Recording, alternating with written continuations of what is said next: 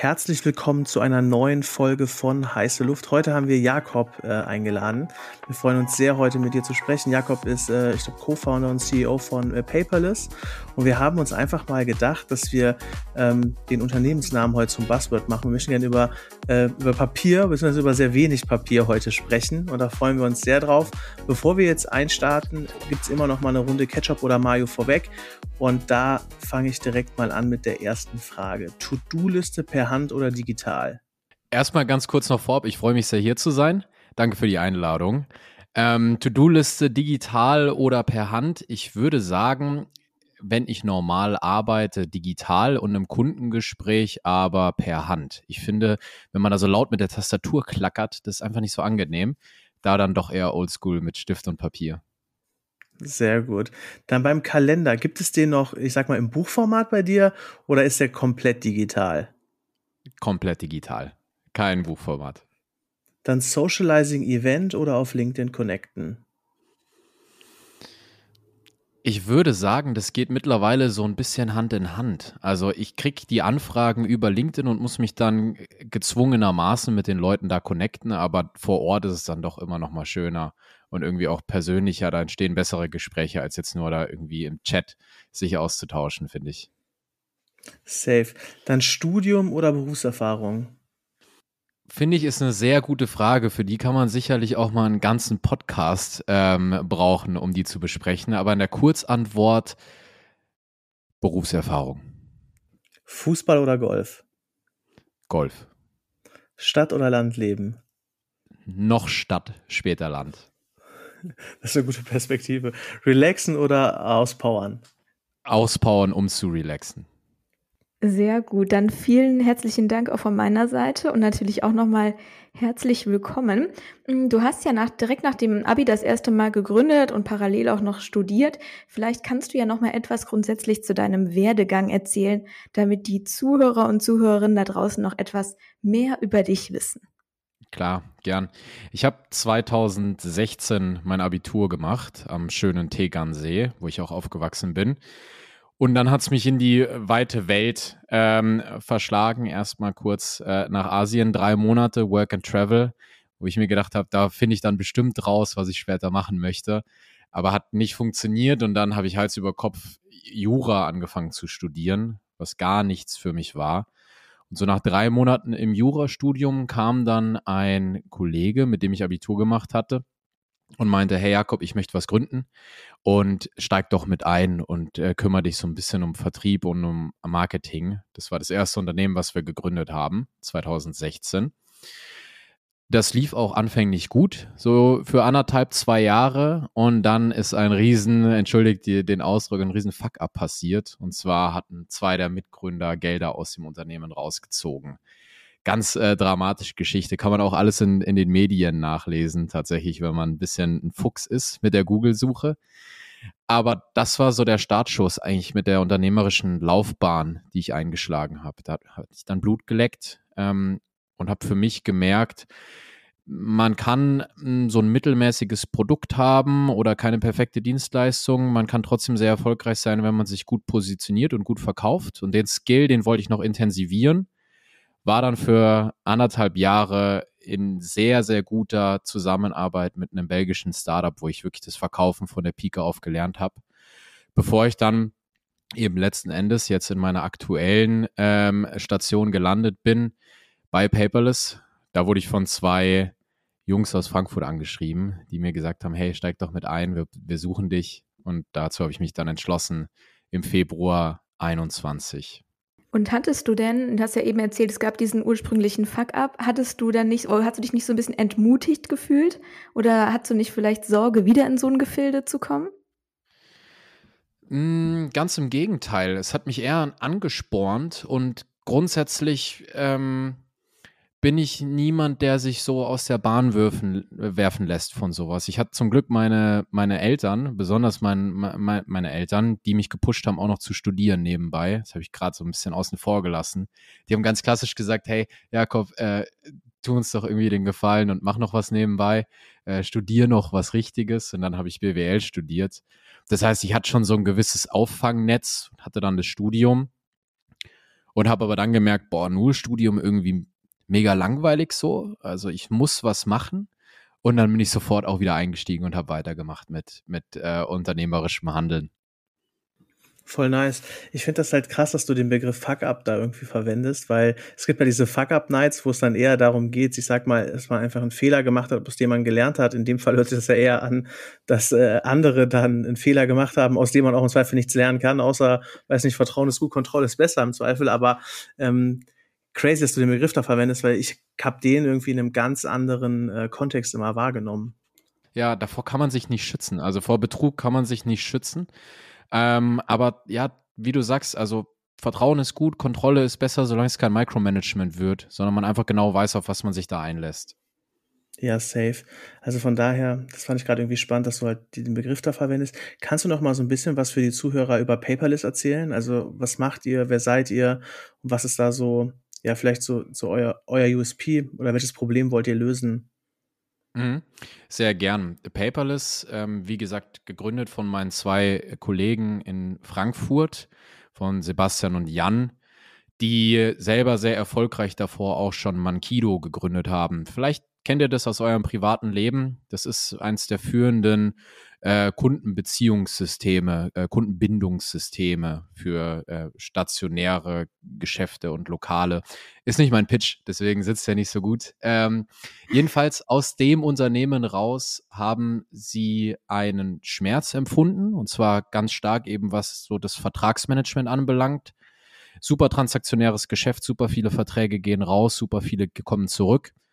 Und die Art und Weise, wie das gemanagt wurde, hat ähm, dem Jan und dem Sebastian eben null gefallen. Es war super ineffizient. Also Verträge kamen zurück als Scan, kamen zurück halb digital ausgefüllt, dann aber für die Unterschrift doch ausgedruckt und wieder eingescannt.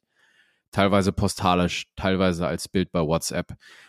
Und sie sind dann auf die Suche gegangen ähm, nach einer Lösung, die das Problem äh, halt, halt behebt aber haben gesehen, es gibt eigentlich nur Lösungen für E-Signaturen, was aber nicht so die Wurzel allen Übels äh, löst, sondern eben nur dieses kleine Problem von der Unterschrift dann eben hinten raus.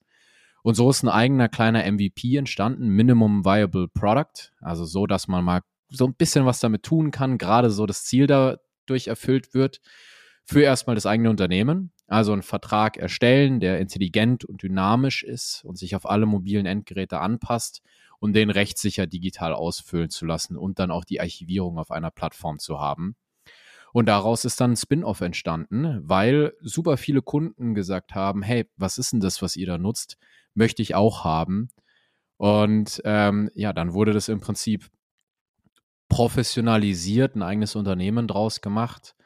Und dadurch, dass meine zwei Mitgründer ähm, eben sehr produkt- und technikaffin sind, haben sie jemanden gesucht, der das Unternehmen nach außen vertritt und da fühle ich mich mega wohl und hat, wie vorhin gesagt, auch schon Erfahrung gesammelt eben ähm, in dem Bereich und bin dann mit eingestiegen. Und seitdem, ja, ähm, ist ein absoluter Rollercoaster-Ride. Geht bergauf und bergab, so wie sich das gehört in, in einem Startup. Ja, definitiv. Hm, wenn, du hast ja eben gesagt, ist nicht mein Pitch. Ähm, jetzt ist ja das schon dein Pitch, Paperless.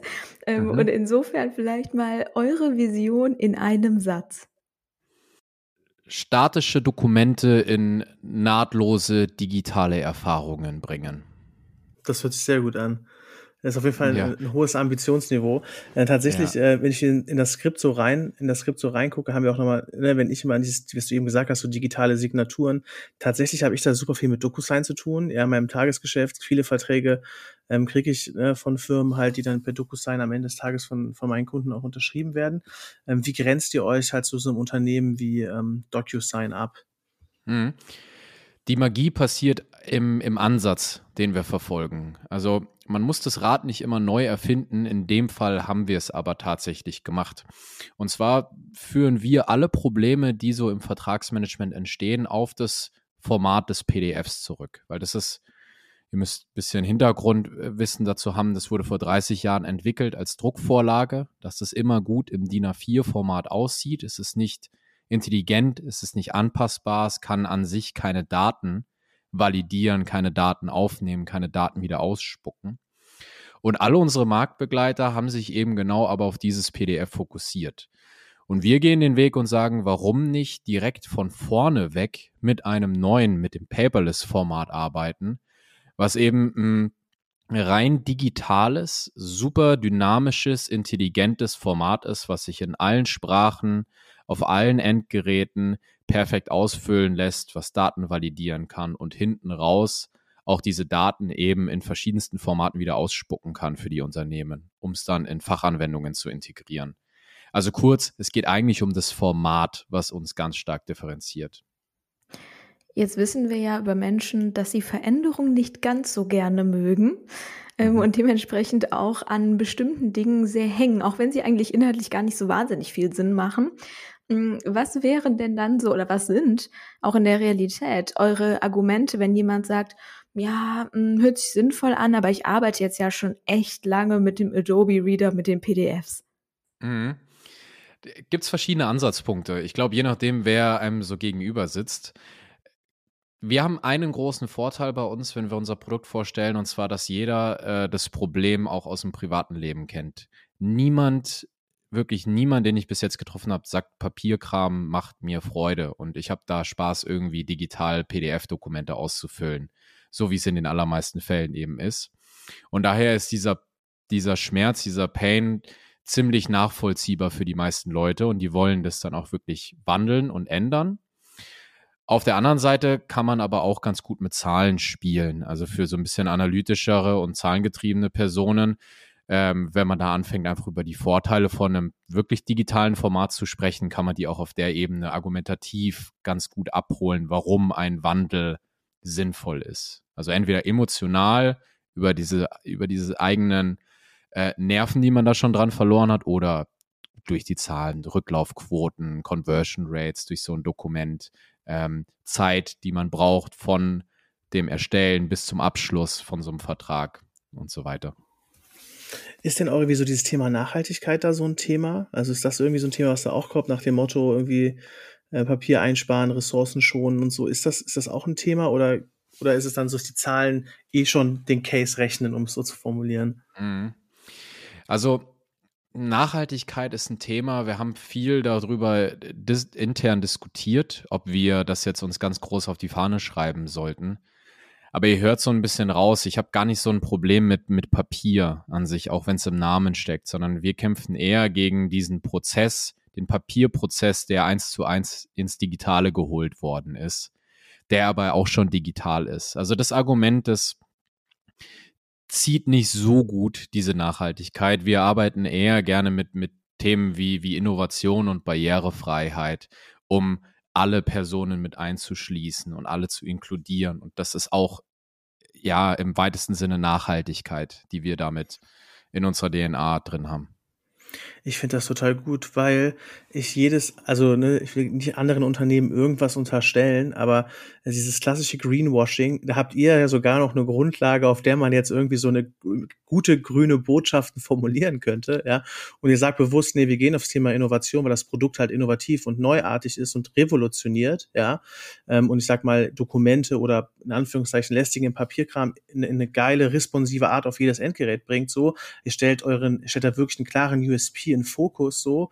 Das finde ich ultra ehrenwert, weil ich kann mir wirklich vorstellen, und da glaube ich, gibt es viele andere Unternehmen, die, wenn sie irgendeine Form von Nachhaltigkeit nur äh, im Strohhalm packen könnten, so sofort damit rauszugehen. Mhm.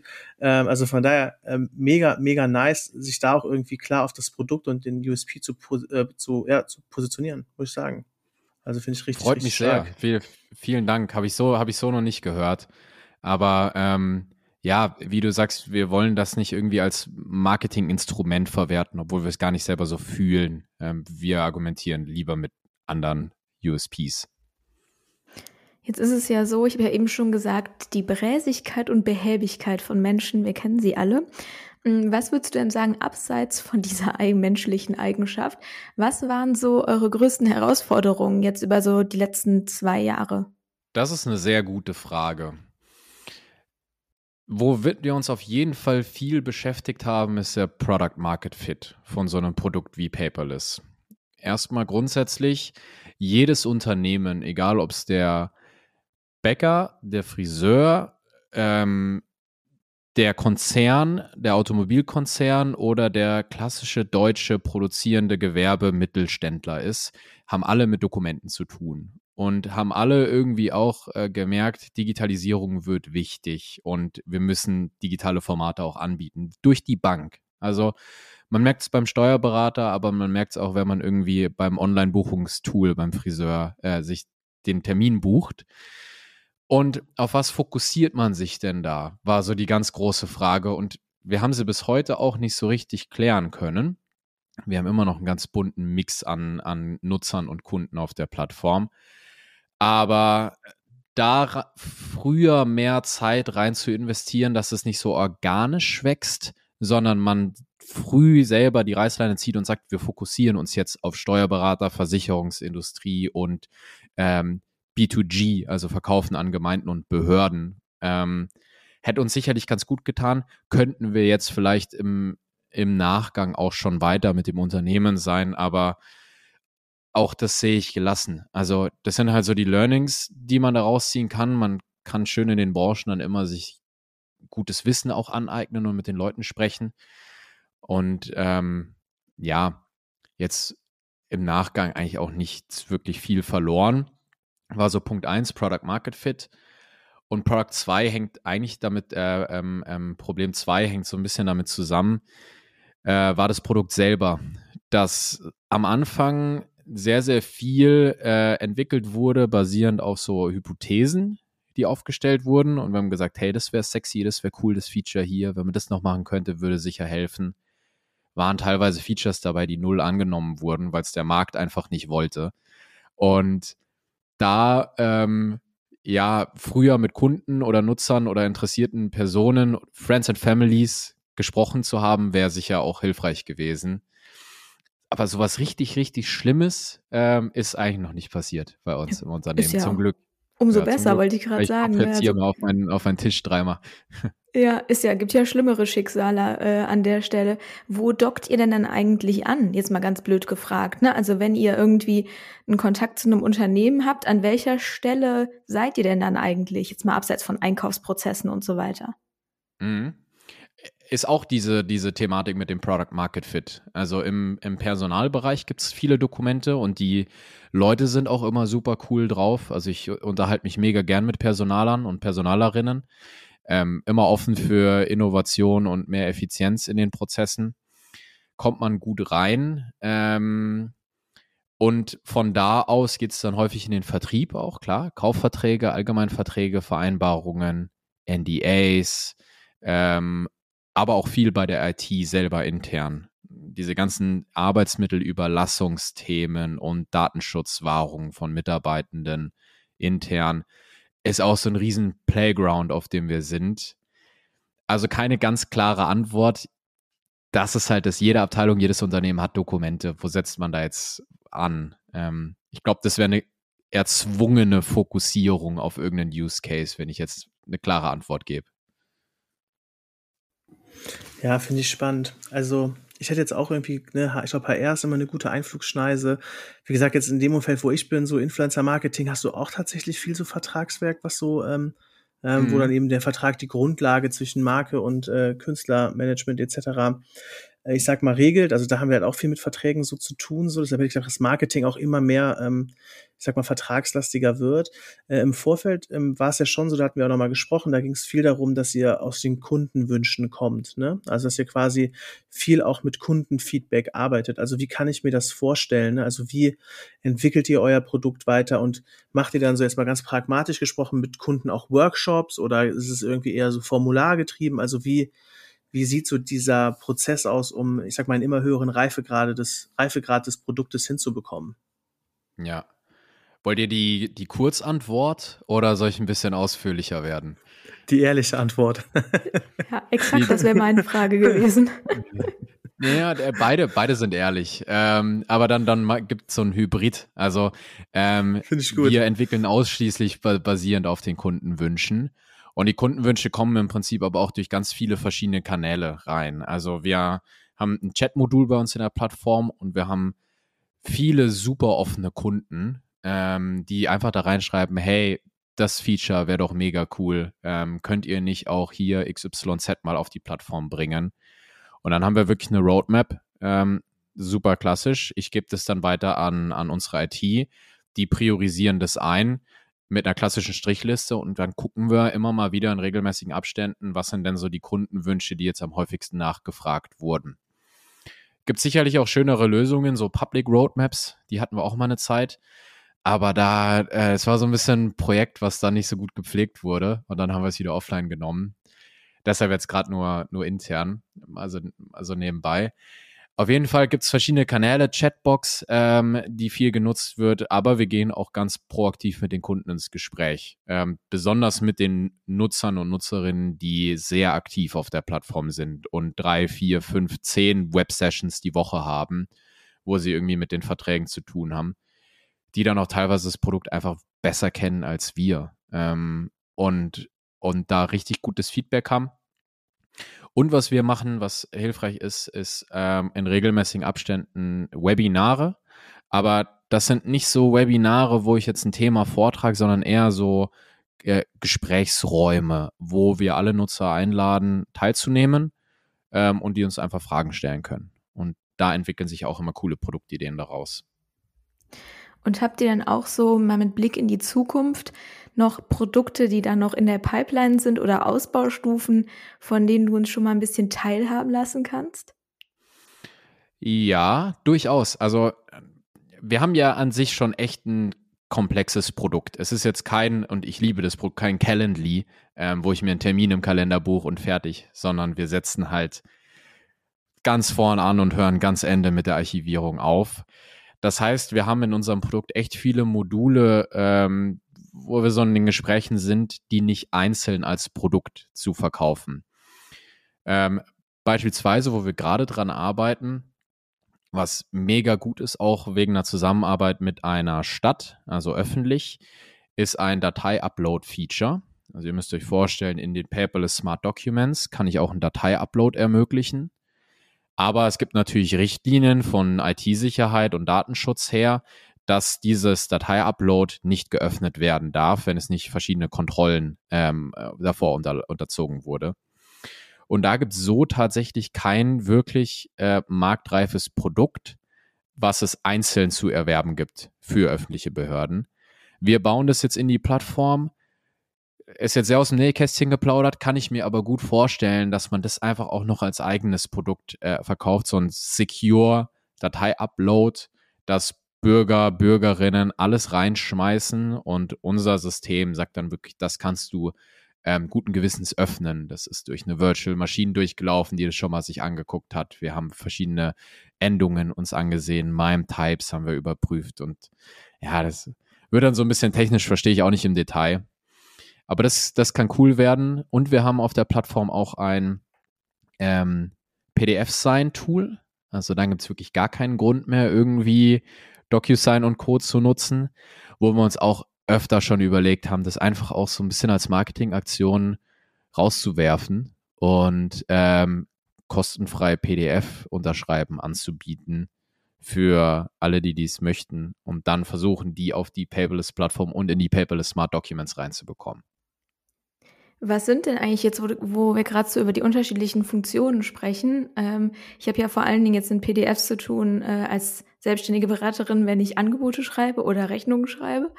Hm, was sind denn so übergeordnet die häufigsten Anwendungsfälle eigentlich, was solche Dokumente angeht? Hm. Also ich glaube, der, der, das Evergreen ist der NDA, die Vertraulichkeitsvereinbarung weil die wird wirklich fast in jedem Department und jedem Unternehmen geschlossen. Da haben wir auch Vorlagen dafür und die sind ja eh immer fast gleich. Das heißt, es wird super oft benutzt. Und dann aber auch viel, was Niklas gesagt hat, ähm, von ähm, den Influencern, gibt es ja auch in verschiedenen Branchen so ähm, Partner und, und Vermittlungs- und Rahmenverträge, die ich ganz oft auf der Plattform sehe aber ich stecke da natürlich selber im Detail gar nicht so drin. Also es wäre ja äh, frech jetzt genau zu wissen, was alle unsere Kunden da für Verträge drüber schicken und was da drin steht. Ähm, wir sorgen im Kern eigentlich dafür, dass äh, Verträge sauber durchlaufen können, was im Vertrag selber drin steht. ja, sind wir gar nicht so nah dran. Ja, dürfte ja auch, glaube ich, gar nicht. Ne? Da käme ja auch der Datenschutz an seine Grenzen, könnte ich mir vorstellen. Ja, ja, richtig. Vor allen Dingen in Deutschland. Mhm, mal vielleicht so, weil ihr seid da ja schon irgendwie, ich würde mal sagen, jetzt natürlich nicht ganz alleine auf dem, ähm, auf dem Markt der Anbieter, die irgendwie versuchen, das PDF-Erlebnis zu verbessern, so würde ich es mal, so würde ich es mal nennen an der Stelle. Wir verteilen ja immer oder wir fordern ja immer unseren Gast auf, eine Extrawurst zu verteilen in dem Bereich, in dem er oder sie tätig ist. Gibt es denn da jemanden oder ein Unternehmen, bei dem du sagst, boah, der macht schon irgendwas besonders gut ähm, und der hat auf jeden Fall oder die die Extrawurst an der Stelle auf jeden Fall verdient? Mhm. Habe ich mir vorhin auch durchgelesen, die Frage. Finde ich so schwer, super schwer äh, zu beantworten. Ist mir viel in den Kopf gekommen. Aber wir haben immer wieder die Diskussion bei uns intern, wie wir jetzt irgendwie die Informationen und Daten, die wir über die Plattform sammeln, in hilfreiche Tipps und Tricks reinzubringen, Statistiken, wie viel jetzt Mobile geöffnet wird, wie lang Verträge sein müssen. Wir können ja coole Sachen auslesen haben es aber bis heute nicht geschafft, irgendwie das in ein cooles Format reinzubringen. Und da Inspiration, ähm, die wirklich top-notch ist, äh, finde ich, gibt es bei Gong, ähm, dem Tool, was die Calls aufzeichnet äh, im Vertriebsabteilungen. Die haben ein LinkedIn-Game, das ist wirklich fantastisch und hauen in ein paar Sätzen immer so hilfreiche Tipps raus. Ähm, finde ich, kann man sich auf jeden Fall ein Beispiel dran nehmen. Machen die super gut. Ja, mega. Ja, nice. Das ist doch eine äh, schöne Extrawurst zum Ende, um es so zu formulieren. Ähm, ich fand es auf jeden Fall eine super erfrischende Aufnahme und nochmal dieses äh, Greenwashing-Highlight, für mich zumindest, muss ich wirklich sagen. Äh, da kann ich nur nochmal äh, Props und Chapeau zu sagen. Und deshalb danke dafür deine Zeit äh, und die spannenden Insights an der Stelle. Hat uns auf jeden Fall sehr gefreut. Mich hat es auch gefreut. Danke für die Einladung. Und noch einen schönen Abend. Tschüss.